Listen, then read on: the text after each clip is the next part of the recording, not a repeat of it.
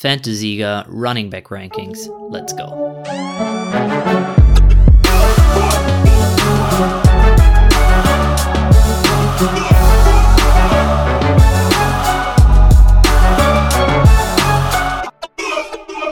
Gute an alle da draußen. Hier sind die Fantasy-Sieger.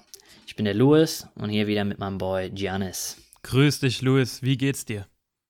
Jo, jo, jo, mir geht's richtig gut und ich bin echt sehr happy, dass wir jetzt mal unsere Running Back Rankings raushauen, weil ich komme richtig schon in die Fantasy-Stimmung ähm, und die Saison kommt auch immer langsam, langsam näher. Das sind jetzt unsere Early Rankings, aber ich bin froh, dass wir hier jetzt auch mal was raushauen. Ja, wir machen ja dann nochmal quasi eine zweite Runde Rankings, wenn es näher am Draft ist, um nochmal halt verschiedene News, die dann in der Zeit kommen, reinzuarbeiten.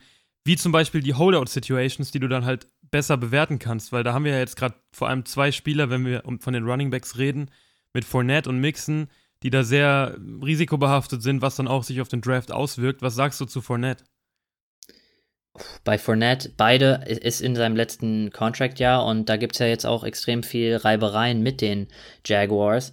Und ich muss sagen, auch seine Kommentare, oh, ich hätte gern Cam Newton als unseren Quarterback und davor hat er gesagt, ich bin ein Jaguar, die behalten mich, was auch immer mir gefällt nicht der Wind um ihn rum und auch in der Lage, in der es gerade ist, mit seinen Verletzungsproblemchen und der Fakt, dass er jetzt in seinem letzten Contract Year ist, hold, ähm, ähm, dass er vielleicht in eine Holdout-Situation geht oder auch ein Trade, kann ich mir extrem gut vorstellen, dass er versucht, dass die Jaguars probieren, ihn wegzutraden mit Ngakwe. Also da, das gefällt mir gar nicht. Und Mixon hast du auch angesprochen. Der hat sogar gesagt, ich bin bereit für ein Holdout. Also da hätte ich sogar noch mehr Bedenken. Man hat jetzt gehört letztens, die Bengals haben wieder ähm, Gespräche und Contract Talks angefangen. Also, aber trotzdem muss man da auf jeden Fall aufpassen und die Ohren steif halten. Ja, ich habe das Gefühl bei, bei Mixon auf jeden Fall, dass, wie du es gesagt hast, die Wahrscheinlichkeit, dass er signed, ist, glaube ich, schon sehr hoch, weil die brauchen ja einen Running Back, jetzt für ihren neuen Quarterback auch. Ähm, und bei Fournette ist halt kritisch, aber naja. Was ist und Mixon war ja auch sehr produktiv. Der hat ja drei Saisons hintereinander 1000 Rushing. Also er war ja schon produktiv und ich glaube auch die Bengals wollen ihn halten. Die Frage ist nur, können sie sich auf den Preis einigen? Ja, ja. Ähm, was ist sonst noch passiert? Also gestern kam die Nachricht oder heute Morgen habe ich gelesen, dass, dass Vaughn Miller sich geäußert hat im Internet. Ich glaube, er hat es getweetet. Ähm, mit Corona, der, hat, der war ja einer der ersten, der Corona hatte quasi von, von allen NFL-Spielern und hat gemeint, ja, die ersten vier, fünf Tage hat er richtig Angst gehabt und hat jetzt nach 40, 50 oder 30 Tagen, ich weiß nicht, also eine Zeit lang nach der äh, Erkrankung, die er überstanden hat, gesagt, dass er immer noch Lungenprobleme hat, viel schlechter Luft bekommt und so. Ähm, übrigens, das spielt in Denver. Denver ist ja liegt ja relativ hoch, da ist die Luft auch noch relativ dünn. Ja. Aber ähm, hat er ja gemeint, das ist, das ist krass, oder? Vor allem jetzt fängt hier die Bundesliga wieder an. Ich meine, das ist ja auch so eine Sache, die man dann im Kopf hat da fragt man sich auch generell auf die NFL, wenn die, die geht ja wieder los, da fragt man sich, welchen Einfluss nimmt Corona? Es nimmt auf jeden Fall einen Einfluss.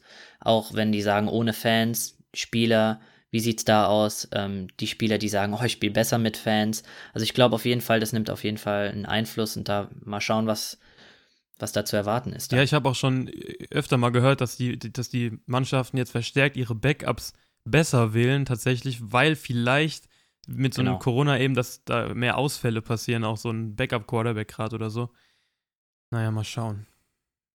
Und Logan Ryan, kommt vielleicht zu den Jets. Also ja. Also der ist ja der Top-Runner, dass die Jets sich den Cornerback holen von den Titans, war davor bei den Patriots. Äh, extrem solide. Also das wäre ein richtig guter Pickup. Die ähm, Dolphins sind auch interessiert. Aber wow, wenn die Jets da den, ähm, den Abschuss oder den ähm, von der Pistole, wie heißt der? Der, ähm, der Trigger. Der Trigger. Trigger. Wenn sie den Trigger pullen, das wäre geil. Ja, der, der Junge ist ja. auch noch gar nicht so alt. Das 29 ist eigentlich fast schon, ist eigentlich noch gut alles. Und Prime, ist, ist ein Prime Years. Ja, ja. Deswegen guter, guter Pick von den, von den äh, Patriots, sage ich schon. Von den Jets. Wenn sie ihn nehmen. Ja. Kommen wir zu unseren Running Back Rankings. Also Running Backs sind, deswegen auch unser erster Podcast, sind die, ist die wichtigste Position in Fantasy. Definitiv. Ich finde Quarterback Quarterback, Receiver natürlich auch sehr wichtig. Äh, aber ich finde, Running Back ist so die Position, wo man sagt, da dreht sich's drum. Und die sollte man auch in seinem Draft am Anfang adressieren, weil die gehen relativ schnell vom Board. Also Running Backs gibt nicht so viel gute, die wirklich ähm, immer schön produzieren. Da ist die Receiver-Class ein bisschen tiefer. Deswegen Running Backs mega, mega spannend. Und wen hast du an Number One und generell deine Top 3? Hau mal raus.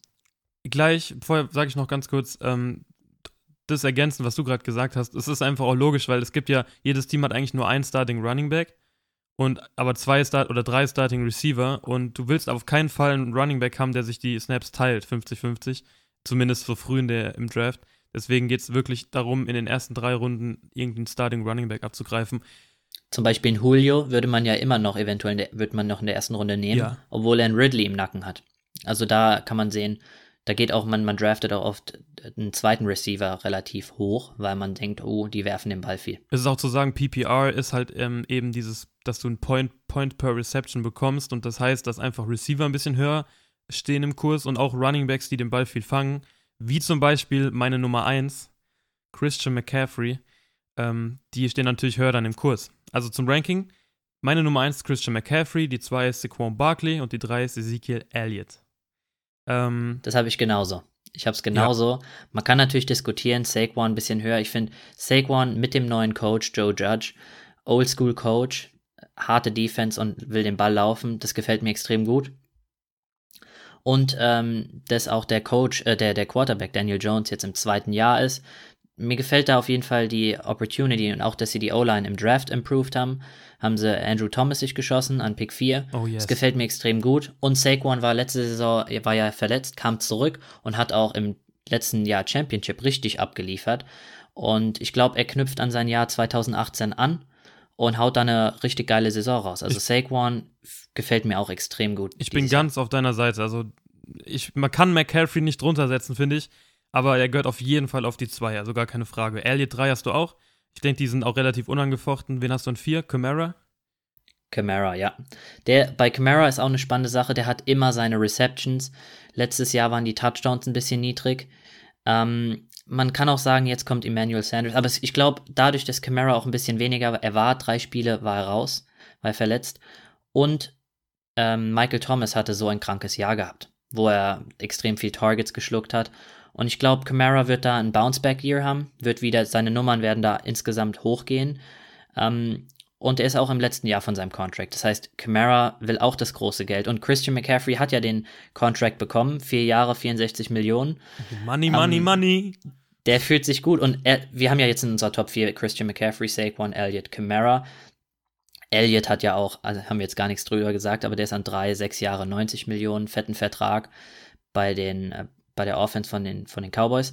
Aber noch zu Camara, also den finde ich, ich glaube, der will kämpfen, der will jetzt auch sein Geld und ähm, der wird die Saison nochmal richtig reinbuttern. Und nicht nur, nicht nur, dass er kämpfen will, er hat auch jetzt die eine der besten äh, Run-Block-O-Lines in der, in der NFL. Die letzten drei Jahre waren die immer Top 2 gerankt, musst du mir überlegen. Also über drei Jahre immer die eine erste oder zweitbeste O-Line im Run-Blocking, was natürlich so einem talentierten Running Back einfach krass hilft. Dann haben sie noch Cesar Ruiz geschossen in der ersten Runde. Ein guter, sehr, sehr guter Run-Blocking-Center. Äh, das passt. Und vor allem Center ist fürs Run-Blocking, Guard und Center über die Mitte ist einfach wichtig. Ähm, und ich glaube, dass da auch Latavius Murray Camara da nicht groß in die Suppe spucken kann. Und ja, nee, glaube ich auch der nicht. gehört da an vier. Und man sieht auch auf Camara seinem Instagram, der, der Kerl, der trainiert, der will, der ist hungrig. Und ich finde auch, Camara ist ein mega professioneller, schlauer Spieler auch yes. in der NFL man könnte ja meinen, oh, vielleicht geht der in eine Holdout. Das ist Quatsch. Ich glaube, so Camara wird spielen und ich glaube, er hat Potenzial. Also Camara ein super sicherer Spieler, also der wird Top 10 scoren. Außer eine kranke Verletzung haut ihn raus. Kein Spieler ist wirklich 100% sicher, aber Camara ist schon einer, der sicher ist. Und der hat auch Potenzial, sehr, sehr, sehr gut zu werden diese Saison. Oh ja. ähm, und dann, und dann finde ich, kommt. Oder wolltest du noch was sagen zu Camara? Genau, ich finde dann ab Camara meine Top 4 stehen schon ziemlich in Stein. Danach ist es so ein bisschen, bisschen wackelig. Ähm, mhm. Und da ändert sich auch ein bisschen unsere Meinung. Also ich habe an 5 Derrick Henry, der letztes Jahr sehr, sehr gut war, war die Workhorse-Rolle. Und ich glaube, er hat ja einen Einjahres 10 Millionen Vertrag. Das heißt, er ist, fühlt sich jetzt nicht so sicher und kann sich darauf ausruhen. Ich glaube, er ist hungrig und in der Titans Offense, die laufen den Ball und das ist einfach das Centerpiece in der Offense. Er ist die Nummer 1 das ist die Nummer 1 Anlaufstation. Und natürlich, PPR, ähm, der fängt den Ball nicht so viel. Er, seine Punkte kommen hauptsächlich zustande durch sein Rushing und seine Touchdowns. Könnte man denken, dass eventuell die Touchdowns runtergehen und dadurch er nicht mehr. 1540 ja. Yards, 16 Rushing Touchdowns, nur mal, dass man es im Kopf hat. Also 300, 303 ja. Attempts, also die meisten in der ganzen NFL bekommen. Und ja, so schlecht wie die, so also gut wie die Rushing-Stats aussehen, sehen aber auch die Passstatistiken schlecht aus. Richtig, das heißt, PPR, wenn auch sein Volume da ein bisschen runtergeht, ähm, nicht mehr ganz so rosig, dass man jetzt denkt, oh, Henry wird Nummer 1 nächstes Jahr von Running Backs. Das glaube ich auch nicht. Aber er ist eine sehr sichere Bank und ich habe ihn vor meinen Leuten, die ich hinten dran habe, weil er einfach so sicher ist und weil ich mich einfach bei ihm auch sehr, sehr wohl fühle. Deswegen habe ich ihn an 5.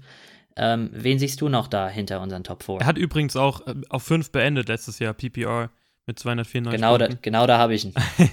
ich habe ähm, tatsächlich vor Henry noch zwei Spieler. Ich habe Devin Cook und Austin Eckler. Also Cook noch über Eckler, Cook, Eckler, Henry. Die drei, das sind ja so diese drei, wo man sagt, da kann man sich echt ein bisschen streiten noch. Ähm, ich sehe Cook einfach mit einem riesigen Potenzial für die kommende Saison. Also, der ist nicht nur Rusher, der ist auch Passcatcher. Hatte 519 Yards, äh, 53 Receptions, was echt sehr, sehr gut, überdurchschnittlich gut für einen Running Back ist. Ähm, hatte dann hatte nur über 1000 Yards, hatte 13 Touchdowns, also seine Numbers waren alle da, hat als 6 beendet, eins hinter Henry.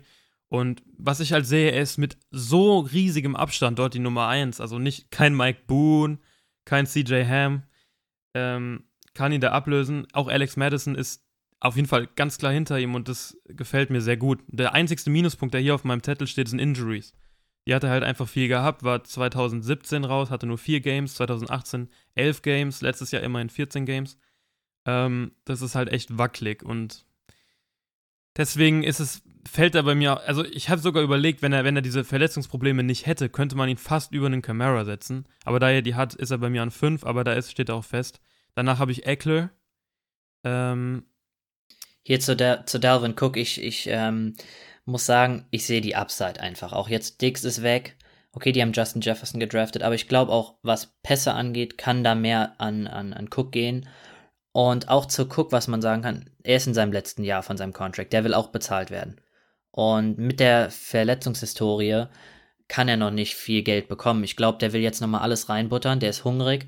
Und wir haben über die Vikings gequatscht, die sind ähm, ein Run-First-Team auch. Und Dalvin Cook in der Offense, ich glaube, hier, wenn man sich anguckt, die Offense generell, die Vikings hatten 19 Rushing Touchdowns letztes Jahr.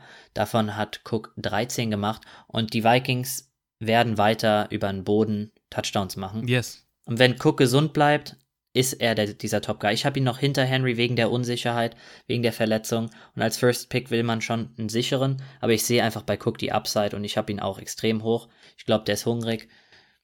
Aber Alex Madison ist auch ein guter Backup. Also wenn sich Cook verletzt, ist Alexander Madison sehr kompetenter, guter Backup.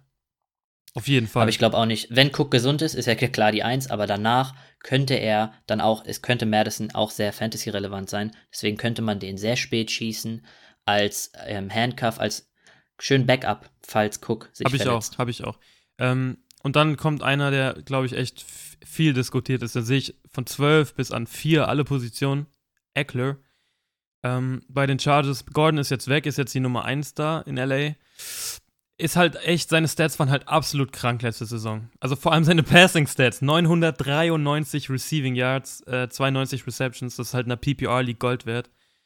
Rushing, ja, hat er halt sich geteilt dann auch mit Gordon irgendwann, hat er nur 500 Yards gehabt, aber ähm, für mich extrem, extrem Fragezeichen bei ihm, weil ich weiß nicht, ist er in dieser Rolle als alleiniger Running Back, Pässe und Runs, kann er das stemmen? Kriegt er oder könnte er vielleicht auch kleiner Bust werden. Deswegen habe ich ihn auf jeden Fall hinter Devin Cook und ähm, aber ich bin mega excited und es ist auch auf jeden Fall ein Spieler, wo ich sage, den will ich, den will ich picken. Also den will ich picken. Hier, wir, ich muss sagen, bei Eckler ist so eine Sache, weil kann man ihm vertrauen? Das ist so wirklich die Frage. Man sieht so die Top 10 Running Backs, das sind alles Leute, die kriegen Attempts, die laufen den Ball, Rushing Attempts. Und Eckler ist genau der, der, der hat, kriegt nicht viel Attempts. Der ist in der Vergangenheit nicht so derjenige, der Workhorse Running Back, der viel läuft, aber er scoret immer sehr hoch, wegen den Targets, die er bekommt. Und dadurch, dass jetzt Rivers weg ist, hat man die Bedenken, Tuten Tyra Taylor, der ja auch damals bei den Browns LeSean McCoy hatte und auch ein extrem guter Receiving Back und hat auch nur, ich glaube, 57 Targets oder so zu ihm geworfen. Und das macht mir so ein bisschen Angst, wo ich sage, er hat nicht mehr Rivers, und da sehe ich so ein bisschen die Angst bei Eckler. Aber er hat einen Vierjahresvertrag, 24 Millionen unterschrieben. Ähm, Und er ist, glaube ich, ein Centerpiece in der Offense und ich glaube, sie wären dumm, wenn sie ihn nicht nutzen. Und du hast es gesagt, er ist da die Eins jetzt, glaube ich. Also er ist, ich glaube es nicht, er ist da die Eins. Die Frage, wie sehr sie ihn ähm, in, einer, in einem Workshare mit einbinden oder so, ist natürlich die Frage. Aber ich habe auch Eckler mit extrem, extrem viel Upside. Ähm, aber hinter Cook und hinter Henry bei mir wegen den klar paar Bedenken, aber ähm, ich kann, ähm, Eckler kann Top 3 scoren. Ja, Fantasy. definitiv. Wenn man sieht, wie er kann aber auch kann auch reinscheißen. Ja, es ist einer, ich wenn ich mir die Top 10 angucke, dann ist es einer der Spieler, der, der am meisten Risiko hat, finde ich, weil alle anderen sind echt gestandene Running Backs, die schon entweder über Jahre oder einfach so krass do, äh, dominiert haben und abgeliefert haben, dass du da keine Fragezeichen mehr hast. Nur Eckler ist dieses Fragezeichen. Eine Breakout-Season gehabt, nur deswegen. Aber diese drei, ja, fünf, sechs, sieben. Ich sehe bei Eckler einfach diese 100 Targets, 92 Receptions und in PPR ein sehr guter Pick hier. Also so hoch ne, Definitiv. Ne, in unserem Ranking. Henry habe ich dann noch, aber du hast alles gesagt. Da, zu dem Großen gibt es nichts mehr zu sagen. Und dann kommt bei dir was? Fournette. Fournette, wir haben es am Anfang gesagt, mit seiner Holdout-Situation, mit seinen Verletzungen. Ich sehe bei Fournette einfach, er war auch ein Viertrunden-Pick nee, viert, äh, vierter Overall-Pick. Ähm, er ist ein talentierter Bursche, der läuft sehr hart, der ist dieser Workhorse und er ist die Nummer 1 in Jacksonville und so wird er auch genutzt, im Passspiel und auch im Lauf. Mhm. Das einzige Problem bei Fournette ist, sind die Touchdowns in dieser, ich sag mal, stumpfen Offense von Jacksonville. Und auch jetzt, das sind natürlich Bedenken, die man hat. Aber er ist, man hat auch gesehen, wo hat er gescored? Sieben. Ähm, 260 Fantasy Points letztes Jahr in PPR. Ähm, mir gefällt Fournette extrem gut und wenn da die Touchdown-Nummern äh, Touchdown hochgehen, ist er auf jeden Fall, hat extrem viel Potenzial, aber die Bedenken ähm, sind da. Deswegen würde ich sagen, Fournette ist so ein Spieler, der auch näher hin zum Draft äh, auf jeden Fall tief fallen kann, aber auch sich hier seinen Spot hier festigen kann, wenn man hört, ähm, er wird nicht getradet und vielleicht kommt ja noch eine Contract Extension. Ja, also, also drei Touchdowns hat er. Ne? Das ist weniger als Alexander Madison und auch weniger als ähm, Chase Edmonds. Also nur mal, dass man das einordnen kann. Für, für einen Franchise Running Back mega schlecht, aber das wird besser werden. Deswegen und wir müssen halt einfach kurzfristig, kurzfristig ähm, nochmal gucken wegen dem Contract Extension. Aber du hast es jetzt so gepickt, als wenn er unterschreibt, oder?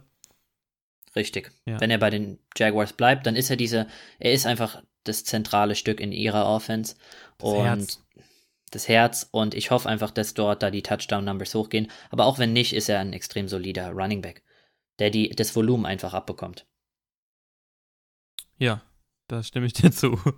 ähm, ich habe einen 8. Joe Mixon. Ey, ich habe das. Joe Mixon ist echt ein Spieler, den ich diese Saison liebe. Und es gibt ein einziges Fragezeichen und 100 positive Sachen dafür. Das einzige Fragezeichen, was ich mir bei Mixon stelle, ist ein bisschen erstens Holdout, aber ich denke, das wird sich ergeben.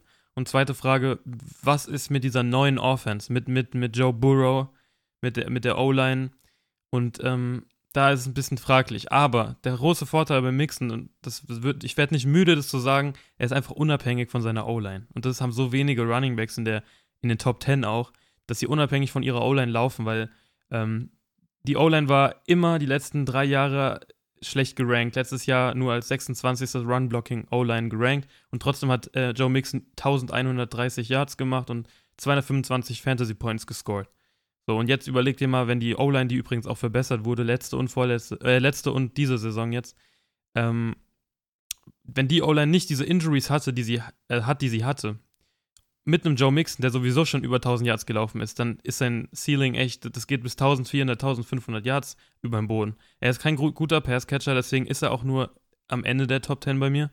Aber wenn du das siehst und wenn du siehst, dass er am dritthäufigsten gegen eine Achterbox gespielt hat und mit einem Joe Burrow, mit einem fitten AJ Green, Tyler Boyd, die Receiver sind ja echt nice, ähm, dann werden auch die, die Box wieder ein bisschen geleert und dann werden vielleicht nur sieben dagegen den Lauf spielen und dann wird Mixon davon auch nochmal profitieren. Also weißt du, was ich damit sagen will? Er hatte gute Stats, und hatte aber mega schlechte Voraussetzungen. Und das haben ganz wenige Spieler nur. Ich sehe, das sehe ich auch, aber ich sehe halt einfach die Bengals. Und die sehe ich auch beim Mixen. Ähm, ja, und das, das gefällt mir nicht. Mir gefällt nicht, dass die Bengals waren drittschlechtestes Team, was Touchdowns angeht, oder sogar schlechtestes Team. Die, die machen wenig Touchdowns und letztes Jahr neun Rushing Touchdowns. Wie viel kriegt davon Mixon? Alle. Der, ja, ich sag mal so, es kann hochgehen auf so acht Touchdowns, dass er so acht Touchdowns macht. Und ich, ich glaube auch, dass er so viel rushen könnte. Bei Mixon gefällt mir einfach nicht, dass er bei den Bengals ist und ähm, boah. Ja, er ist, er ist auch definitiv im falschen Team, aber ich glaube, gerade wenn sie Burrow, wenn sie Burrow reinbringen wollen und Burrow soll abliefern, dann brauchen sie ein gutes Laufspiel. Und die werden die ganze Offseason sagen, wir brauchen ein gutes Laufspiel. Wir bauen alles auf Mixen auf, weil wenn Burrow kein gutes Laufspiel hat, dann wird er in seinem Rookie-Jahr auch nicht performen. Ich, ich sehe ich sehe auf jeden Fall die Upside mit Mixen, aber ich habe Mixen ein bisschen tiefer und ich frage mich auch, warum du, also du hast Mixen, das ist so ein Punkt, wo wir ein bisschen unterschiedlicher Meinung sind. Also du siehst Mixen über Fournette. Ja, ja, ja. Auch Allein schon Mixen wegen dem über, Injury-Risiko, ja. Mixen über Drake. Ja. Auch so eine Sache. Mixen Ähm, über Jacobs, das, das fällt mir sehr schwer, das kann ich nicht machen. Und Na, die, Ja- die Spiele habe ich, Okay, Jacobs kommen wir später, aber kurz zu Drake. Also, Mixon ist von seinem Skillset ein super Running Back und besser als Drake, definitiv. Der bessere Runner. Und Drake ist einfach in dieser, er hat als eine gute Season gehabt und jetzt wird er in den Himmel gelobt. So, ich, hab, ich bin Fan von Drake, aber Mixon hat Running Back-Potenzial bis zum Mond und bei, bei Drake, da sind doch noch ein, zwei Spieler hinter ihm, die so ein bisschen, wo ich mir denke, hm, wie, wieso haben genau die den das gedraftet? ist es. Ich, Drake, ich liebe Drake. Er ist kein Top Running Back, so wo man sagt, mega Talent. Aber seit er von den äh, Dolphins zu den Cardinals kam, hat er direkt die Starterrolle bekommen, obwohl David Johnson da war. Er hat David Johnson auf die Bank gesetzt. Okay, die haben mehr an Drake geglaubt.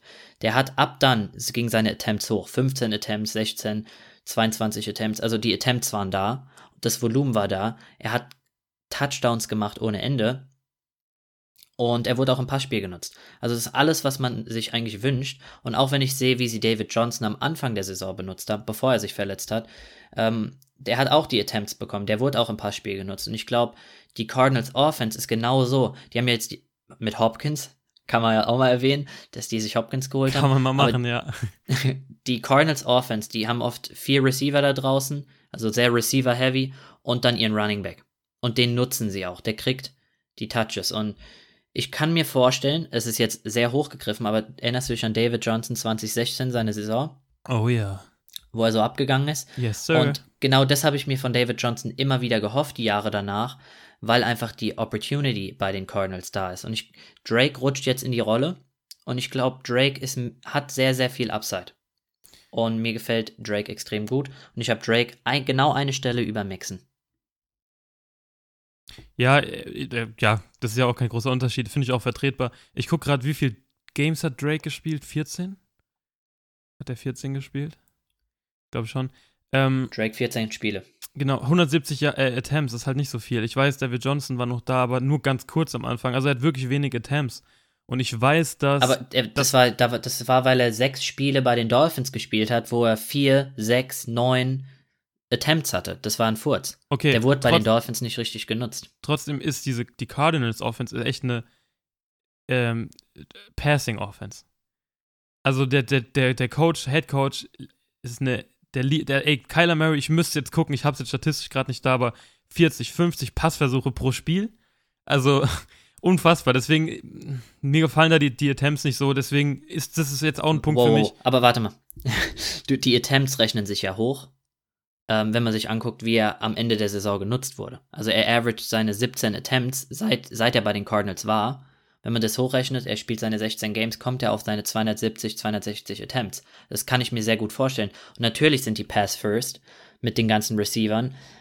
Aber besonders, weil auch Kyler Murray so, ein, ähm, so laufstark ist, kann ich mir viel so Read Options rüber zu Drake. Und du kannst nicht nur passen. Du, ich sehe die Cardinals nicht wie die Chiefs, dass sie damit Nein, nein, durchkommen. nein. Nein, ich verstehe. Sie brauchen, Ja. sie müssen den Lauf etablieren, damit auch das Passspiel funktioniert. Und ich glaube, genau da sehen sie auch jetzt Drake.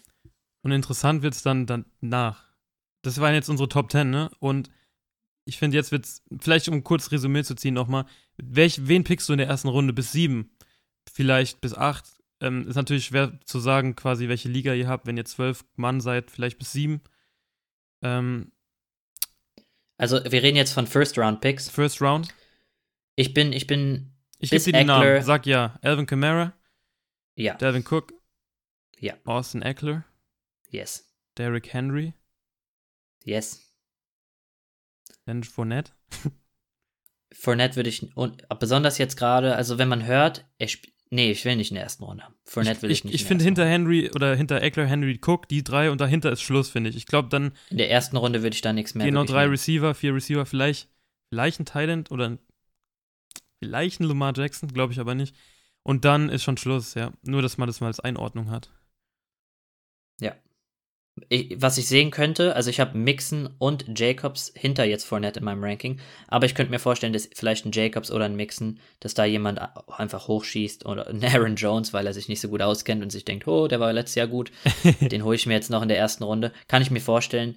Aber ja, da hört es bei mir auf bei Eckler einfach, weil die Spieler danach ein bisschen unsicher sind. Wer unseren Podcast hört, der wird, der wird keinen, ähm, keinen Quarterback in der ersten Runde nehmen. Was hast du gerade gesagt? Jetzt habe ich mich, habe ich mich verloren. Irgendwas hast du gerade gesagt. Ah, Wenn jemand dumm ist, dann nimmt. Achso, ja, wer unser Ähm, Podcast hört, wird Aaron Jones nicht in der ersten Runde nehmen. Ähm, wen, wo hast du denn Josh Jacobs, weil du der Running Back von den Raiders, weil du es gerade erwähnt hast? Ich habe Josh Jacobs in meine Top 10 hochgerutscht an 9. Wow. Weil ich, wir haben, wir haben über Josh Jacobs viel Analyse gemacht und sein Fantasy-Potenzial. Und er ist einfach nicht so ein Running Back, der viel im Passspiel genutzt wird. Äh, Das sieht man einfach daran, an, sein, an seinen Statistiken. Aber es gab Reports, dass er dort mehr genutzt werden soll. okay. Und jetzt auch mit Ruggs in der Offense sehe ich einfach, dass die Ruggs Receiver dieses, das Feld. genau, stretch das Feld Definitiv. öffnet mehr Josh Jacobs und hey, der ist in seinem zweiten Jahr und man sagt, junge Running Backs sollen genutzt werden. Use him, use him, use him. Und ich glaube, das machen die jetzt mit Josh Jacobs. Die geben ihm die Option, der ist die Number One, ganz klar dort und die wollen ihn extrem nutzen. Ich glaube, sein Rushing, äh, seine Yards gehen extrem hoch. Ähm, die Frage ist, wie sieht's mit Touchdowns aus und wie sieht's im Passspiel aus? Aber mir gefällt Josh Jacobs seine Upside extrem gut. Was und der ist eine sichere Bank. Er ist eine, eine viel sichere Variante, finde ich, als, als ein, ein Sanders, Gurley, Mixon, die ich alle da hinten dran habe. Und Jacobs ist extrem sicher. Dann rank, Als dann, junger Spieler, der ist frisch. Du hast einen Sanders hinterm Jacobs. Sanders, äh, da ist halt diese spezielle Situation, ne, dass jetzt Rumors gibt, dass sie sich noch einen Running Back holen wollen, die Eagles. Also Devontae Freeman ist im Gespräch, ähm, Carlos Hyde ist im Gespräch. Wenn das passiert, dann wird halt der, ähm, der Value von, von Sanders extrem sinken. Ähm, ansonsten würde er mir so gut gefallen, du hast mir das auch schon vor dem Podcast vorhin oder gestern gesagt, ähm, dass Sanders echt ein, ein schöner Running Back wäre, wenn da keiner mehr kommt. Ja, und das ist leider das Problem. Ich glaube wirklich, dass da einer kommt. Und das sieht man auch daran, die haben damals Jordan Howard gesigned und dann im Draft Miles Sanders geholt. So, also die, die, der Coach will auch, du hast ja auch gesagt, Backups sind wichtig und die fühlen sich wohl mit einem Backup Running Back. Also die auch Jay Ajay hatten sie sich da nochmal geholt. Also die, Ja, die wollen haben- einfach da ja. Tiefe haben im Roster. Die haben immer viele Und- Running Backs, ja. Richtig, und das macht mir, gibt mir Bedenken, aber ähm, wie Sanders im Passspiel auch genutzt wurde, kann man auch sagen, war äh, der Grund, warum die hatten wenige gute Receiver am Ende des Jahres, wegen den ganzen Verletzungen, haben jetzt Rieger. Ähm, trotzdem gefällt mir Sanders, wenn er die Nummer 1 bleibt und da kommt keiner, extrem gut. Also der könnte, auch wenn er nicht so sehr genutzt wird und dieser Workhorse ist, vielleicht auch so eine Art Eckler-Season haben. Da bin ich auf jeden Fall gespannt. Holen sie sich noch jemand? Ähm, Sanders habe ich jetzt an 12 hinter Mixon mit extrem viel Upside. Nice. Okay. Auch wenn man sagt, er kann auch dieser Top-Guy sein. Fragt man, kann er ein Top 7, Top 5 Running Back in der Liga sein? Glaube ich schon. Ja, Weil letztes Jahr, ab Woche 11, als er die Starterrolle bekommen hat, hat, war er, ab jeder Woche war er Top, auf jeden Fall ein Top 7 Running Back. Er war auch mal Top 3, also hat 3 gefinisht, 6 gefinisht, 5 gefinisht. Ähm, Sanders kann der Mann sein. Die Frage ist, gibt man dem talentierten Burschen auch den Job? Sch- Schön gesagt. Äh, ich habe ich hab Sanders jetzt über Jacobs einfach aufgrund des Passspiels und weil ich jetzt noch davon ausgehe, dass er eben noch alleine ist. Wenn da jetzt ein Running Back dazukommt, werde ich ihn auf jeden Fall runterdroppen. Ähm, dann habe ich Jacobs und wer kommt dann hinter dieser Guard? Ich habe übrigens noch Nick Chubb vor beiden. Also der wurde, blieb, blieb gerade unerwähnt. Da, aber ich glaube, Nick Chubb ist einer der Spieler, wo wir die größten Meinungsverschiedenheiten haben, was ja auch gut ist. Ich will dir nur kurz mal meine Sicht der Dinge erklären. ähm, erstmal, Nick Chubb ist ein nicer Running Back und für die Browns einer der besten, den sie je hatten, wahrscheinlich, wenn er so weitermacht. Hat den Franchise-Rekord gebrochen letzte Saison mit 1494 Yards, also sagen wir 1500 Yards in einer Season. Ey, auch Ähm, so knapp hinter Henry. Also ich finde oft, Nick Chubb wird richtig unter den Tisch gekehrt. Also Musst du dir mal überlegen. So der knapp. Unterschied ist ja fast gar nichts. Ja. Also, und da sagt man die ganze Zeit, oh, King Henry, King Henry. Aber Ja. Nick Chubb hat eh ganz hinter seinem Popo da gesessen. Ja, Also. und dann haben sie sich noch gute O-Line-Spieler geholt mit, mit Wills im Draft und mit Conklin in der Free Agency. Die O-Line hat einen Riesenboost. Ja, und Riesenboost beides schöne. Runblocker. Wirklich, auch Wills, ey. Wir haben ja, ähm, als wir die, die Folge gemacht haben über, über den Draft, habe ich mir Wills Tape angeguckt. Ey, der Typ, ich liebe sein Runblocking. Deswegen die, die, die Browns generell vom Personal her super nice verstärkt. Das kommt Nick Chubb zugute. Kevin Stefanski war ja der Offense-Coordinator bei den Vikings letztes Jahr und man sieht ja, was er mit der Devin Cook und mit der Running Offense da gemacht hat in, in, in Minnesota. Das verspricht also auch viel, weil der ist jetzt der neue Head Coach ähm, bei den Browns. Der wird das Running Game genauso weiterführen wollen, wie er es mit Cook gemacht hat, mit Chubb und da hat er auch den richtigen Mann für. Ich denke mal, dass seine, ähm, seine Passing, ja, da hat er halt Probleme, weil Kareem Hunt da ist und der nimmt ihm Hey, hey, du hast, du hast alle schönen Sachen genannt und hey, ich, ich kann dir da nicht widersprechen. Also ähm, sehe ich genauso diese ganzen Sachen, aber Kareem Hunt, du, du hast es jetzt erwähnt, Ja, jetzt geht's zum Schlechten. in- ja. das ist so dieser, dieser, dieses Steinchen in deinem Schuh.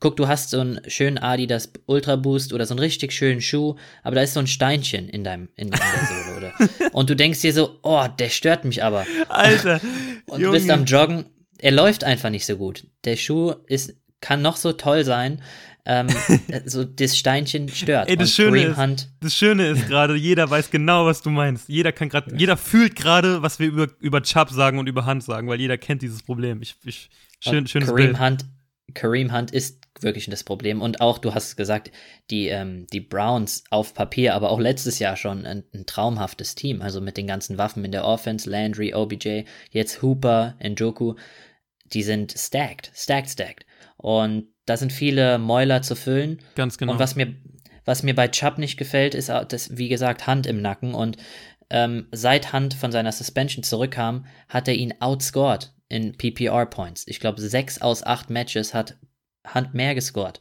als, als Chubb. Und genau das gefällt mir nicht. Und deswegen draft ich Chubb erst später und hab Chubb an 15. Ich drafte in Bell, Gurley, Sanders, mixen alle über Chubb. Für mich fällt Chubb, ich habe ihn an 15. Aber natürlich kann man die Upside nicht, ähm, kann man nicht vergessen, deswegen habe ich ihn auch hier, sonst wird er bei mir noch tiefer. Nein, Spaß, aber ich Au, hab hör ihn auf damit, du tust ich mir hab- weh, Mann. nein, nein. Du tust mir echt weh. Ich, ich habe ihn hier an 15, ich habe ihn hier an 15 und ich, ich sehe, stimmen die überein mit der, mit der, mit der Ja. Upside bei Chubb. Ähm, ich, genau, und dann hab, Lee Bell und Gurley. Über die beiden müssen wir auch mal reden, kurz. Ähm, wer ist höher und wa warum? Weil ich denke, das sind auch zwei Spieler, die man relativ auf ein Level bringen kann, finde ich, bei Fantasy so ein bisschen. Die gehören zusammen im Ranking irgendwie noch. Ähm, wen hast du höher von beiden? Alle Experten haben Gurley höher als Bell. Viele Experten haben Bell sehr tief und sagen, oh, drafte nicht Bell. Manche zu die. Jets. Aus dem Grund, guck mal, Bell war letztes Jahr äh, projected so First Rounder. Hol Bell in der ersten und der wurde extrem hoch gepriesen. Hat jetzt, man kann sagen, gebastelt für einen First Rounder und war letztes Jahr nicht so gut. Wenige Touchdowns und hat in der Offense wegen dem Play Calling und der O-Line, ich sag mal so, Bell ist ein Top 3 Talent Running Back. Ja. Das ist ein Fakt. Und er hatte bei den Steelers die geile O-Line, das hat einfach gepasst. Und bei den Jets hat er das halt einfach nicht gehabt. und gehabt. Und diese Sachen haben sie jetzt improved. Also die haben ihre O-Line vier neue Starter reingeholt. Adam Gase geht in Jahr zwei, harmoniert besser und hat auch Frank Gore reingeholt. Der weiß, okay, Bell ist nicht den, derjenige, den du jeden Down in die, in die Wand laufen lässt. Der ist ein elusive Back, mehr im Passspiel nutzen. Und wir haben lang darüber geredet, Bell wird mit Gore an seiner Seite und Gore, die haben ihm ja einen Furz bezahlt, eine Million pro einem Jahr, glaube ich Ja.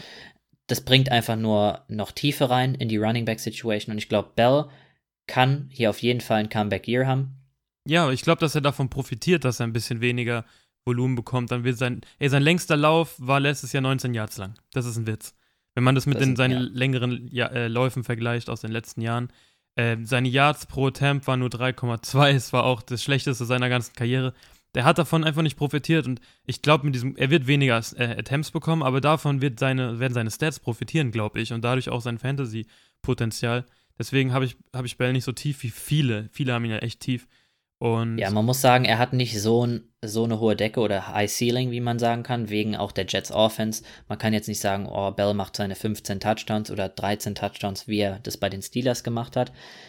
Deswegen ähm, ist er nicht so hoch, aber viele haben ihn zu tief. Und das ist, ey, das, da könnt ihr euch drüber freuen, weil Bell geht in den ganzen Rankings, geht oft relativ spät, so Ende dritte Runde. Und ich finde, dafür ist es ein Stil. du kannst Bell früher nehmen, als es, zu, zu, als es scheint. Weil Richtig. seine ersten, guck mal, die Jets spielen in den ersten acht Spielen gegen, von acht, in den ersten acht Spielen sind quasi die ersten sechs Teams mit Defenses, die keine Top 10 Defense haben gegen den Lauf. So, die Bills haben Nummer, hatten Nummer 10 gegen den Lauf, letzte Saison, und die Colts hatten Nummer 7 gegen den Lauf. Das ist das erste und dritte Spiel. Und der Rest hat 17, 16, 24, 18, 10, 16. Ja, genau. Die ersten zwei Spiele sind aber schon mal eine, eine kalte Hand, also eine Ey, die Faust ins 49ers Gesicht. haben keine krasse Laufdefense an zweites Spiel. Das ist, wird nicht das Problem. Ich will nur sagen, Running Schedule fürs, fürs Running, die Running Defense, die sind nicht Top, keine ist da richtig, keine ist Top 5. Die spielen nicht gegen eine Top 5 Defense gegen den Lauf. Davon wird Gurley profitieren und ich glaube, äh, Bell meine ich natürlich, Bell profitieren. Ähm, aber du hast ja Gurley trotzdem höher als ihn. Genau ein Pick. Das ist aber ein. also ich habe Gurley über ihm wegen der Opportunity und ich muss sagen, Gurley ist ein, auch ein Top-Back. Also alles vor letzter Saison war ja grandios. Verletzungen sind das Problem gewesen letztes Jahr und die Rams haben ihn so ein bisschen ähm, nicht richtig genutzt. Die haben ja, waren ja auch vorsichtig. Wir wollen ihn nicht verheizen. Aber er hatte trotzdem seine 14 Touchdowns gehabt. Also er wird auch in der Red Zone genutzt und ich finde 14 bei den, Touchdowns. bei den Falcons gefällt es mir. Das stimmt doch, oder? Ja, das stimmt. Aber das finde ich krass. Ja, Deswegen sage ich es nochmal, weil irgendwie für sein Volumen gefühlt nee, war der gar 12, nicht auf der 12. Bildfläche und trotzdem hat er 12 Rushing und 2 äh, Receiving Genau, Touchdowns. richtig. Oh wow. Und Warte. ich glaube, das kann er bei Atlanta Das auch. Ähm, das kann er bei Atlanta reproduzieren. Ähm, besonders in der Red Zone, weil auch Julio Jones kriegt nicht so viel Touchdowns. Ähm, Hooper ist weg, der die Touchdowns gefressen hat. Und Ridley, ich sehe, Ridley hat, kann eine sehr, sehr gute Saison haben. Wow, warte, Ähm, warte, warte, warte. Telefon. Hast gerade einen. Anruf reinbekommen? Ja, Anruf ist gerade reingekommen. Ich weiß nicht. Moment, Moment, Moment. Wow, Wen- warte, es tut, es tut. Moment. Ich hab's gleich. Reden wir weiter. Ich mach's kurz. Ich rede weiter über Gurley, weil ich glaube, Gurley kriegt immer noch die Red Zone Touches. Die Touchdowns gehen da hoch. Ähm, und mir gefällt Gurley. Er ist alt, er ist gebrechlich, Verletzungsrisikos, aber er hat auch einen Einjahresvertrag. Ich glaube, er will jetzt sein Comeback haben. Und auch, man hat gesehen, als die Rams ihn dann wieder mehr genutzt haben gegen Ende der Saison, gingen auf jeden Fall seine Statistiken hoch. Und wenn man sich die Stats ausrechnet, ich glaube, er kann seine 230 Fantasy-Punkte machen. Und da würde er, wenn man sich auch die Production von den letzten Jahren anguckt, würde er so Running Back 13, 12, so 12, 12, 13 finishen. Und ich glaube, genau da sehe ich ihn auch so mit Upside, mit Upside. Und dann kann der Falcons, ich glaube generell die Falcons sind äh, für ein Comeback-Year hier zu haben. Und deswegen habe ich Gurley noch über Bell, weil ich sehe, die Offense ist ein bisschen potenter. Aber zwei, zwei Namen, die man hier sehr eng beieinander hat. ja, ich hab's andersrum, aber wie gesagt, es ist knapp. Ja? Janis, bist du wieder da? ja, ja, ich bin wieder da, ich bin wieder weg. War nur ein, war nur ein Anruf, war alles gut. Der Anrufbeantworter ist rangegangen und dann hat sich das erledigt. Ähm, Dann hast du noch was zu Gurley zu sagen, deine Hm. Bedenken und warum du ihn vielleicht hinter einem Bell hast. Du hast fast alles gesagt. Ähm, ich habe Riesenbedenken wegen seinen Knien einfach, weil sie einfach beide zerschreddert sind und man weiß nicht, wie gut haben die Ärzte es nochmal hinbekommen, dass er noch eins, zwei Seasons spielen kann. Das ist mein einziges Bedenken. Ansonsten hätte ich ihn auch über Bell und nur deswegen habe ich ihn eins drunter. Aber Ey, aber hier, du bist doch hier das Nummer eins Beispiel. Du hattest auch äh, eine Knie-OP gehabt und wir Ja. haben gesagt, es ist 80% Kopfsache. Und ich habe dich Mhm. auf dem Court gesehen und da bist du schon abgegangen. du, du vergleichst hier einen Fußball-Kreisliga-Spieler mit einem NFL-Pro. ich weiß ja, nicht, ja, und ob du den Vergleich so ziehen kannst, aber wenn die du. haben auch Top, die haben Top-Ärzte. Das ist auch ein kleiner Unterschied. Ja, aber ich, ich sage mal so, wenn der, wenn der Meniskus und wenn die Knorpel ab weg sind, sind sie halt weg. Aber nein, ich, ich glaube auch, dass er abgehen wird. Und vor allem diese Offense ist echt schön anzusehen mit den, mit, du hast gesagt, mit Julio, mit Ridley, mit Ryan, der unterschätzt ist ein bisschen. Ähm, ich, ich mag die Offense und Gurley ist da auch die klare Nummer eins, deswegen. Vielleicht schiebe ich ihn Genau. über Bell, ich überleg's mir noch. Genau, und dieses Argument, mir, mir ist es extrem wichtig, klare Nummer eins. Oder man weiß, die Person startet. Das ist krass. Weil natürlich ja. Ver Verletzungen und so, das sind alles Sachen, die einem noch mehr Unsicherheit geben. Aber du willst nicht noch wie bei einem Melvin Gordon und Lindsay, so, oh, wer kriegt die Workload? So, sowas will man nicht haben, weil dazu ja noch Verletzungsrisikos kommen. Deswegen freut man sich bei einem Gurley, bei einem Fournette, wenn er spielt, bei einem Jacobs, bei einem Bell, dass sie da die Workload bekommen. Genau, ja. Und da kommen wir jetzt mal weiter zu einem Spieler, wo man nicht weiß, ob er die Workload bekommt und zu unserem ersten Rookie. Clyde Edwards Hilaire. Und da haben wir auch, hat uns jemand geschrieben und gefragt, was wir von dem Boy halten. Und Clyde Edwards, das ist die Frage. Ich finde, das ist der Perfect Fit, wo er auf jeden Fall jetzt gelandet ist hier bei den, bei den Chiefs. Ähm, kann er sich freuen, besonders weil es auch ein Running Back ist, der im Passspiel extrem viel genutzt wird. Und er ist jetzt der talentierteste Running Back bei den Chiefs. Und ich glaube, er ist auch der Starter. Aber wir haben, die Chiefs haben da auch eine Tiefe, die haben Damian Williams, Darvin Thompson. Und da ist die Frage, wie viel bekommt er?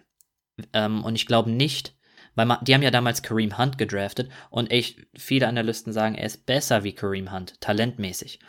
Jetzt ist aber die Frage, wird er so genutzt wie Kareem Hunt? Kriegt er so viele Attempts? Ich glaube, seine Attempts werden hoch sein. Rookie Running Backs werden viel genutzt. So bei zwei, 230 Attempts kann's, kann sein. Und er wird im Passspiel genutzt. Aber mir gefällt einfach die Committee nicht und dass die Chiefs First äh, den Ball erstmal werfen. Beides, und das werden sie nicht ändern. Beides sind K.O.-Kriterien für einen Running Back zu picken, eigentlich. Und ja, sie haben auch gesagt, vor einer Woche hat der GM ja gesagt, ähm, Damian Williams ist erstmal die Eins. Klar kann sich das schnell ändern, aber trotzdem ist es so. Und er ist da. Und dann hast du halt einfach noch Mahomes, der einfach auch alles alleine machen kann, wenn er will und gewinnen kann. Das, das sind zwei Sachen, die ihn halt einfach auf 16 droppen lassen. Ja, und Andy Reid hat, hat ihn extrem hoch gelobt. Und nochmal zu der Sache, man erwartet vielleicht, oh ja, jetzt kommt dieser, die Chiefs haben den Ball so sehr geworfen, weil kein gescheiter Running Back da war. Und damals mit Hand hatten sie den. Aber damals war auch, äh, war Pat Mahomes nicht der Pat Mahomes. Also da war er noch Rookie, hat, glaube ich, auch nur ein Spiel in der Saison gespielt da war er nicht der, wie er jetzt ist. Die Offense hat sich um Pat Mahomes, Pat Mahomes rumgebaut und ich finde, ein Hilaire passt da sehr, sehr, sehr gut rein, aber nicht wie ein Hunt und die Production wie Hunt damals hatte, kann man nicht so projizieren, kann natürlich sein, aber ich, diese ganzen roten Kriterien äh, haben ihn jetzt nicht, ich, ich finde in der zweiten Runde zu draften, wo er jetzt in vielen Mocks geht, ist ein Reach. Da ist, das ist für mich zu früh und erste Runde nehme ich ihn nicht, in der zweiten nehme ich ihn nicht, aber dritte Runde kann man ihn auf jeden Fall nehmen. Ich habe ihn jetzt hinter einem Bell, hinter einem Gurley, hinter einem Chubb. Aber wenn man die Upside sieht und vielleicht Chiefs-Fan ist, kann man ihn auch in der dritten Runde nehmen. Kein Problem. Ich finde, in der dritten Runde ist es kein schlechter Pick. Kein Reach. In der, in der vierten Runde top. Aber mir gefallen halt einfach die anderen Sachen an ihm nicht so gut. Ja, und ähm, Clyde Edwards Hilaire. Jetzt habe ich vergessen, was ich sagen wollte. Ich hatte noch einen wichtigen Punkt. Warte. Ich muss überlegen. Achso, genau. Ich wollte einfach nur sagen, was ist, Patrick Mahomes ist mega gut, aber wie ist er besser? Mit einem guten Laufspiel. Also du, du wirst ja jetzt nicht sagen, Mahomes muss das jetzt jedes Jahr alleine schaffen mit der Passing Offense. Ein gutes Laufspiel hilft jedem Quarterback. Und wenn die jetzt noch ein Mörder-Laufspiel haben mit den Receivern und dem Quarterback, ey, dann ist Feierabend. Richtig. Das ähm, gibt Würze, das gibt nochmal Würze der Offense. Aber ich, ich habe auch im Super Bowl, ey, die, die, die, ähm, die Chiefs sind an der Goal-Line, zwei Yards oder so, und ich denke mir so, bei Vierter, Vierter und zwei oder was auch immer, ich denke mir so, lauf das Ding doch rein. Aber nein, auch in solchen Situationen, Vierter und drei, Dritter und drei, da laufen sie das Ding nicht rein, sondern die gehen über Pat Mahomes. Und das ist auch sehr speziell, was die Chiefs da am Laufen haben. Und ich glaube nicht, dass sie das jetzt anhand nur von, von Hilaire ändern, ich weiß so nicht. Also das Problem ist, die Teams Ab stellen sich ja darauf ein. Und ich denke, sie müssen da irgendwann ja. aufhören, das zu machen, weil sonst werden die. Und er ist auch, Hilaire ist auch dieser Third Down Back, der auch in dem Passspiel genutzt ja. wird. Deswegen, die Opportunity ist da, die Frage, aber wie gesagt. Genug über Rookie, über den Rookie gelabert. Ich gebe dir jetzt mal. Das ist aber auch unser, unser Top-Rookie. Ja. Unser Top-Rookie, aber an 16. Ich gebe dir drei Namen, die du jetzt einfach mal ordnest. Die sind nämlich in meinem Ranking die nächsten drei. Ich, also Chris Carson, Aaron Jones, David Johnson. Gib mal deine Reihenfolge. Aaron Jones, David Johnson, Chris Carson. Genau die Reihenfolge habe ich sie. Genau an 17, 18, 19. Ja, okay. Ich habe Aaron Jones am höchsten. Aaron Jones fällt jetzt in unserem Ranking, aber auch zu Recht. Ich finde, genau hier ähm, ist der Spot, wo er gehen sollte. Aber, aber, erklär mal warum, weil viele werden jetzt wahrscheinlich hören und sagen, what? Der hat doch letzte Saison als, ich glaube, zweitbester war der, ne? Aaron Jones, ja. zweitbester, 314 Fantasy Points. Wieso warum? soll ich ihn jetzt erst zu tief picken? Erklär mal. Warum war Aaron Jones so gut letztes Jahr? Seine Touchdowns. 16 Touchdowns. Ähm, das ist einfach nur krank. Und dazu drei aus der Luft, also 19 Touchdowns insgesamt. Die Production kann er nicht nochmal machen. Das, das geht nicht. Mit Matt LeFleur, der, der, der läuft den Ball gern und er tut Aaron Rodgers. Es harmoniert nicht so gut hier in Green Bay gerade. Aber die gehen, tendieren zu einem Run-First-Team, aber haben sich AJ Dillon geholt. Und die Packers in der Vergangenheit hatten nie ihren Number One Guy. Und deswegen, da wird eine Timeshare sein. Und Aaron Jones kriegt nicht mehr die 16 oder 19 Touchdowns, wird er nicht mehr bekommen. Mir gefällt Aaron Jones, ich liebe Aaron Jones, aber mit dieser Committee und was sie da jetzt gerade, ich glaube auch die Packers mit Rogers, der will auch nochmal was beweisen, will den Ball viel werfen. Hm. Also ja, Aaron ja. Jones klar an 17, weil seine Production durch die Touchdowns extrem runtergeht. Er kann froh sein, wenn er seine neuen Touchdowns macht. Da kann ich ihn so sehen. Und wenn man sich das durchrechnet, glaube ich, Aaron Jones fantasymäßig so 220 Punkte. Aber die Committee und so, das, das gefällt mir gar nicht. Ich, ich habe Carson noch über Aaron Jones. Und weil Aaron Jones ist wirklich ein Spieler, den ich extrem schlecht sehe, weil die, der, der muss ja mit zwei anderen jetzt teilen, Jamal Williams und AJ Dillon, die beiden sehr gut, die beide sehr gut sind. Und, und mit Rogers theoretisch, der den Ball vielleicht weniger zu ihm werfen wird. Funches ist jetzt da. Ähm, deswegen habe ich Chris Carson über ihn und ich mag Chris Carson sehr. Und wenn seine Verletzungsanfälligkeit nicht wäre und die Situation hinter ihm nicht wäre mit Penny und mit DJ Dallas, den sie jetzt gedraftet haben, dann ähm, wäre er bei mir noch viel, noch ein ganzes Stück höher. Aber er war viel auch verletzt, immer wieder verletzungsanfällig, hat jetzt, was hat, ich glaube, Schulter hat er gehabt. Ähm, war jetzt die ganze Offseason, also die ganze Offseason dann verletzt. Ähm, bei dem war es unklar, ob er wieder Week One fit ist, ist jetzt wohl bestätigt. Richard Penny hat einen, hat Kreuzbandriss gehabt, wird wohl eher nicht Week One äh, ready sein. Das wird natürlich äh, Carson erstmal zugutekommen, aber dann ist Penny da und ich glaube, die Seahawks neigen dazu, so ein 50-50-Ding mit Carson und Penny ein bisschen zu machen. Und deswegen ist es dann über die Season betrachtet, Carson, hm, aber ich sehe ihn auf jeden Fall über Aaron Jones, weil sein Snapshare ist weniger als Aaron Jones jetzt mit den anderen hat. Und Carson ist einfach in der Seahawks-Defense, soll Passspielen noch viel mehr genutzt werden, wird, kriegt einfach die Läufe. Seahawks ist ein Lauf-Heavy-Team, also wirklich mit eins der Teams, die am meisten laufen in der ganzen Liga die letzten drei, vier, fünf Jahre. Und deswegen Carson für mich noch über Aaron Jones. Kleiner Side-Fact, ganz interessant.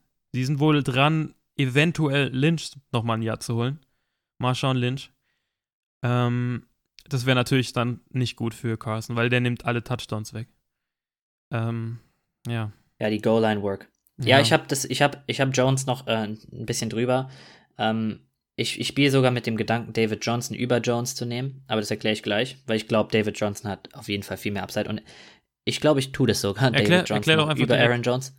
Ich will noch kurz was zu Aaron Jones sagen, was ich glaube, dass er am Anfang der Saison genutzt wird als klarer Running Back One. Natürlich auch mit Timeshare und die anderen werden auch genutzt, da ist ein, ein Snapshare da.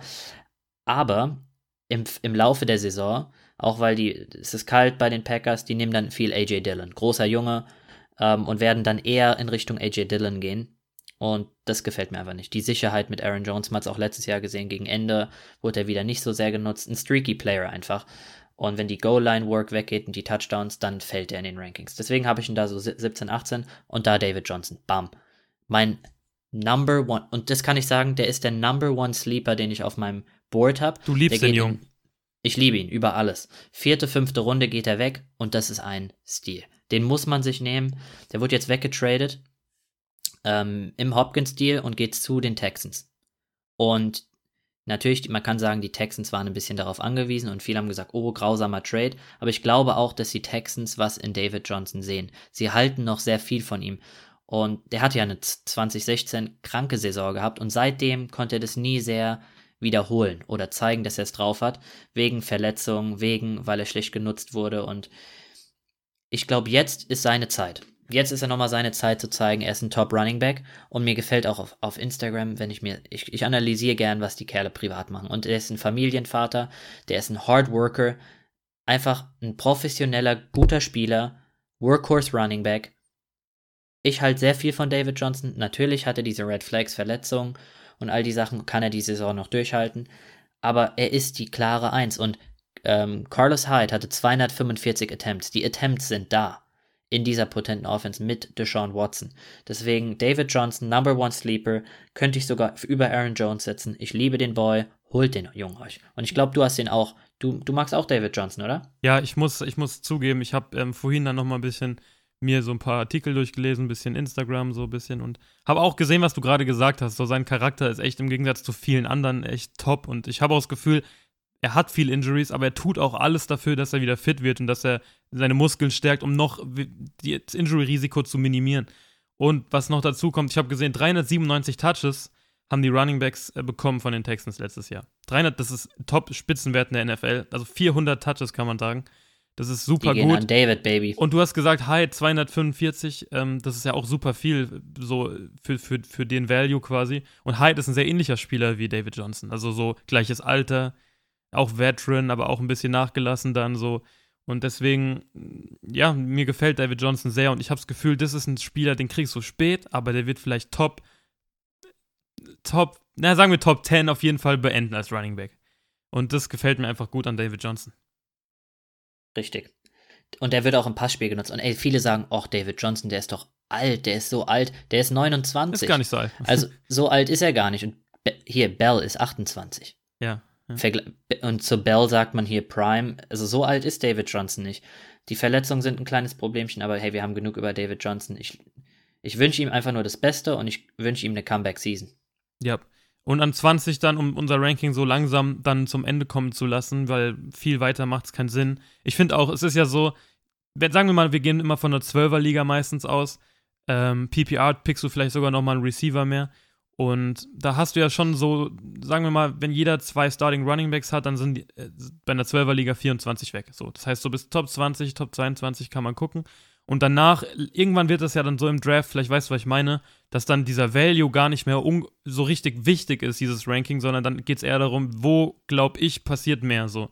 Weißt du, was Richtig. ich meine? Wo sind, die, wo sind die Sleeper? Wo sind, wo man denkt, ey, der Kerl kriegt die Snaps, der kriegt, der kommt in diesen in diese Higher Tiers und rutscht in diese Top 20 ja, von Production. Genau, weil später sagst du dann, okay, der hat den vielleicht da, ich habe den da, das wird immer weiter auseinander, die Meinung auf einmal, weil es auch einfach so ist, weil du einfach nicht in die Teams reingucken kannst und weißt, was passiert da im Lockerroom, äh, in den Meeting Rooms und so. Deswegen, also ich habe an 20 jetzt noch James Conner. Bam! Ah! Yes! Was denn? Yes! Ich habe James Conner auch an 20. Nice! Ey, wir haben. Die, ich, bin, ich bin froh, dass du es gerade gesagt hast, weil wir haben die letzten paar Tage wirklich äh, zusammen da gesessen und haben ein bisschen gequatscht und hatten James Conner, sage ich, tiefer, glaube ich, an 22 tiefer, oder ja. so. Und hatten an 20, wen hatten wir da? Rojo oder Jonathan Taylor? Rojo, Baby. So, solche Leute oder Ingram, glaube ich, nee, Ingram hatten wir tiefer. Aber ähm, ich bin froh, dass du James Conner jetzt hier auch genommen hast, weil ich, das sehe ich auch. Ich finde, James Conner fällt bei vielen, die Verletzung, was auch immer, ist in seinem letzten Jahr bei den Steelers. Und er muss abliefern. Hab, ey, ich habe, ich habe, es ist eine traurige Sache, aber ich glaube, die Reise für James Conner wird bei den Steelers höchstwahrscheinlich enden. Die haben auch sich einen Running Back in der vierten Runde noch geholt. Weiß nicht genau, wie der Boy heißt, aber der, ist, der gefällt mir gut. Fällt der Name gerade nicht ein. Ähm, ist es aber Dar ich glaube. Ähm, shit, warte, ich habe es vorhin noch gelesen. Darrington Evans? Ist es Aha. Evans? Nein. Okay. Nein. Warte, ich, Warte ich, ich, guck, ich guck mal kurz, reden wir weiter. Und er ist jetzt gerade die Eins, James Conner. Ähm, und, aber ich glaube, die wollen mit der Verletzung und alles in die Zukunft, wenn man da in die Zukunft blickt. Ich, Anthony Johnson, ich habe Anthony McFarland. Anti McFarland, das ist er, Baby. Und der ist gar nicht mal so scheiße. Also, ähm, ich glaube, für die Zukunft glauben sie nicht an Connor. Und das tut, tut mir weh für ihn, aber er hat jetzt nochmal was zu beweisen im letzten Jahr. Und mit Big Ben, das wird einfach viel, viel stimmiger.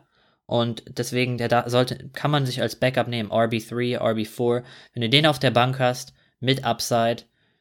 Ich habe ihn so bei 240 Fantasy Points und das wäre, ey, ein schöner Flex-Start wenn es äh, alles so spielt, wie man sich wünscht bei dem Boy. Ey, shit, der, der Connor ist, ist sehr, sehr gut für die Season und Mann, ist das sein, so, sozusagen sein Bewerbungsgespräch die Saison, weil ich bin mir auch ganz, ganz sicher, dass die Steelers nicht verlängern, glaube ich, weil sie haben einfach mit Samuel Snell und jetzt Fort McFarland super gute Runningbacks dahinter. Ich glaube, da werden sie mindestens einen richtig viel Vertrauen setzen. Deswegen, Connor wird weg sein, aber er muss gut spielen, weil sonst will ihn ja kein Team einen großen Vertrag geben. Das heißt, jetzt muss Ey, er gut auch spielen. Wenn er, ja? Aber auch wenn er jetzt, also die, die lieben James Conner, die Steelers. Ja, er spielt es so oder so für einen Vertrag, egal bei welchem Team. Ja, auch wenn er, auch wenn er jetzt geil spielt, kann ich mir vorstellen, dass sie ihn vielleicht verlängern für einen Einjahres- oder Zweijahresvertrag. Ähm, es ist nur so, die Saison ist wichtig für ihn. Ob bei den Steelers oder auch bei anderen Teams. Ja. Ähm, das wären jetzt unsere Top 20. Das sind unsere Top 20. Ähm, generell würde ich nochmal gerne über die ganzen Rookies, es sind ja viele Rookies gedraftet worden, kurz auf alle Rookies eingehen. Wir haben ja Clyde Edwards, ist in unserer Top 20. Ähm, Rookies, die danach weggehen. Ähm, habe ich zwei, die mir, äh, man kann sagen, es sind eigentlich drei. Ich sag, hau mal die Namen raus. Taylor, Akers und Swift. Und genau in der Reihenfolge habe ich die auch. Ich auch, ja. Ähm, aber das sind, äh, Taylor kann bei Marlon Mack, kann, der kann da die Rolle übernehmen, denke ich. Äh, ich glaube, Taylor kann das übernehmen, ist aber auch dann so ein, ist so ein Workhorse, wird im Passspiel nicht genutzt. Da fragt man sich, wie hoch gehen da die Numbers und kriegt er am Anfang schon die Starterrolle? Wenn nicht, wird er mit Mac die Snaps teilen. Gefällt mir nicht so gut. Akers auf der anderen Hand, Daryl Henderson. Hm. Wie, wie siehst du die drei Rookies, die wir so wie ja, siehst du die? Nach Clyde Wo siehst du da am meisten Upside? Nach Clyde Edwards Hilarious kommt dann erstmal ein, kleiner, also ein kleine, kleines Loch und dann kommen auch bei mir Jonathan Taylor, Cam Akers, DeAndre Swift. Und ich sehe aber bei Akers eigentlich noch die, das meiste Potenzial, aber da er auch irgendwie so ein bisschen das. Ich, da bin ich mir so unsicher irgendwie, deswegen habe ich Taylor auch noch höher, weil bei dem bin ich mir sicher, dass die Colts ihn einsetzen. Aber bei Taylor ist die Upside nicht, nicht da. Weil Mac ist da, Heinz ist da, Taylor kriegt nicht so viele P äh, Pässe. Deswegen ist die Upside bei Taylor, finde ich, dieses Jahr nicht hoch. Aber bei Akers zum Beispiel umso höher. Trotzdem habe ich ein bisschen niedriger wegen diesem Boom- or Bust-Potenzial. Ähm, aber wenn ich mir einfach Taylor als Running Back angucke, seine Highlights, man, viele sagen, oh, er wurde totgelaufen im College, hatte 2000 Rushing Yards. äh, das ist absurd. Und haben gesagt, oh, er wurde zu sehr genutzt. Aber das sehe ich nicht so. Ich finde, Taylor ist extrem geil. Sein Highlight-Tape ist nice die Colts müssen und die Colts mit Rivers, mit der Offense, ich glaube, die und du hast die Colts O-Line vergessen, das anzusprechen. Die Colts O-Line ist Chokuse. Die ist richtig oh, gut. Die ist, mit, echt, ähm, die ist ähm, echt Schokolade. Quentin Nelson, bester O-Liner in der League, bester kann man sagen. Guard. Also bester Guard. Also mir gefällt da die Opportunity und die. Ich glaube, ich habe Taylor hinter Hilaire als Top Breakout, den kann man auf jeden Fall nehmen. Analyse und wie sich es bei den Teams auch noch entwickelt. Und ganz ehrlich, GM berichtet, dass sie sagen, oh, Taylor ist unser Starter, kann passieren. Deswegen, wir passen unsere Rankings an, posten sie auf Instagram, da kommen Updates, Update, Updates. Und generell kommt noch eine Running Back, wo wir auf die tieferen Picks eingehen und generell immer unsere Rankings abgedatet haben, wo News kommen. Jo. Ja, check, checkt uns auf jeden Fall ab. Äh, alle alle Streaming-Plattformen, Instagram. Und ja, ich glaube, das war's soweit. Mal wieder. Das war's mit den Running Backs. Spannende Folge, die noch kommen wird. Ihr könnt euch auf Receiver Rankings kommen danach, Quarterback Ranking, Tight End Ranking und dann hauen wir einen Mock Draft raus, wo wir mal generell auch über die Draft Strategie, wann man diese Leute nimmt, wann nehmt ihr die Player und wo kriegt man am besten von, wir gehen zum Beispiel von Pick 8 mal aus und gucken, wo kriegt man da am besten Value oder eine 12 am 12. Pick, wo kriegt man da am meisten Value aus dem Draft und geben euch eine kleine Draft-Strategie an, an, die Hand. Ja, da hab, ich habe richtig Bock drauf. Also danke fürs Zuhören und ihr könnt euch drauf freuen. Fantasy we out.